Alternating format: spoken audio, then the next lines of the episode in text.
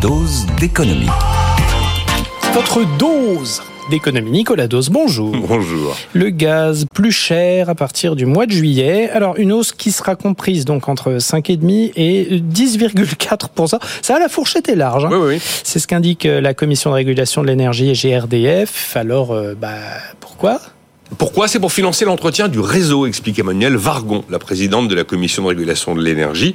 Alors, c'est assez surprenant d'imaginer qu'on va avoir une hausse du prix du gaz, alors que sur le marché de gros, le prix a considérablement reculé. Et c'est ce que j'allais vous dire. Enfin, moi, je, je oui. regarde les courbes qui vont comme ça. Ah, mais Je- on est je passé sous pas. 30 euros le, le mégawattheure produit au gaz. On est Mmh. monté jusqu'à plus de 240 euros. euh, C'est le mégawattheure, c'était à l'été 2022. Alors le le prix de marché euh, recule parce que la consommation recule. Et Emmanuel Vargon dit ben la consommation recule. Et ben comme la consommation recule, ça va coûter plus cher parce que moi derrière j'ai un réseau, j'ai des tuyaux, j'ai besoin de sous. Et donc il va falloir payer plus. Euh, euh, on va devoir payer plus cher parce qu'on consomme moins. On va devoir payer plus cher parce qu'on consomme Alors, je comprends l'histoire du réseau, l'entretien, Ben machin. voilà, mais ouais, ok. en fait, si les gens, là, consomment, truc. ben, les gens consomment moins, donc la facture payée à la fin du mois est plus faible, donc les recettes de GRDF sont plus faibles. Oui. Et GRDF dit, oui, moi je les ai mes 200 000 km de tuyaux, que les gens consomment beaucoup ou pas beaucoup, il est là le réseau. Vous voulez qu'ils soient en bon état, vous voulez que la sécurité soit assurée.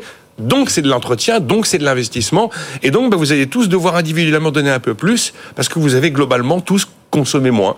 Et donc pour maintenir les recettes qui permettent d'entretenir le réseau correctement, voilà ce que nous annonce Emmanuel Vargon. Euh, je suis pas sûr que intuitivement tout le monde comprenne exactement l'histoire, mais c'est pourtant bien le sujet. hein. Euh, ouais, ouais, ouais. Voilà. Alors le, le- le prix du gaz a déjà augmenté au début de l'année parce qu'on a doublé la TICGN. C'était prévu dans la loi de finances 2024.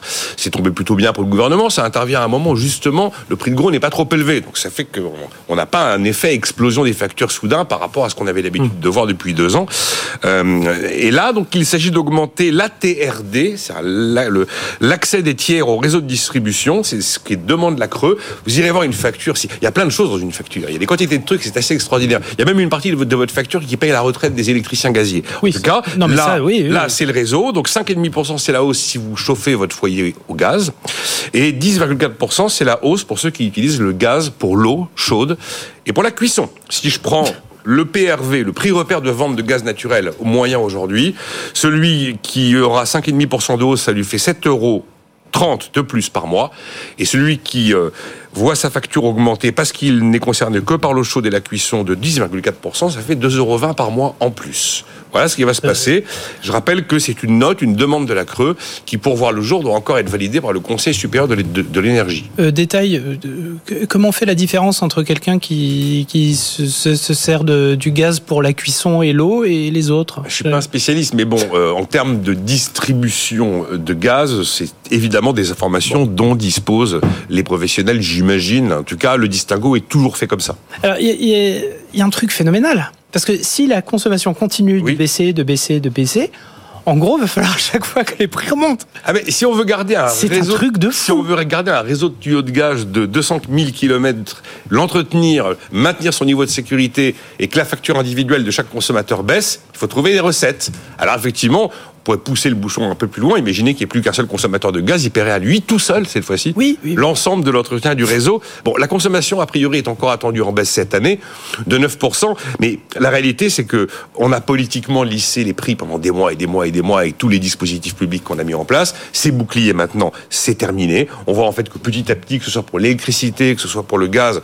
les vrais prix reprennent leurs droits, les taxes retrouvent leurs niveaux normaux, et ce phénomène de lissage ben, nous conduit à une situation où quand vous regardez le prix de l'énergie au sens large en France euh, par consommateur aujourd'hui, c'est une hausse d'environ 7%, quand sur le reste des marchés européens, c'est une baisse de 7%.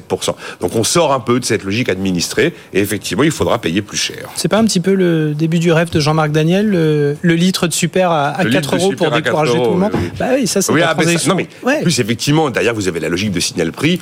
Autant les précédentes réglementations euh, thermiques de la construction encourageaient le passage à la chaudière à gaz, autant ce qui s'appelle maintenant RE 2020, la rénovation énergétique, euh, la réglementation énergétique des bâtiments, désincite à aller vers le gaz. Et là, vous avez un nouveau signal prix.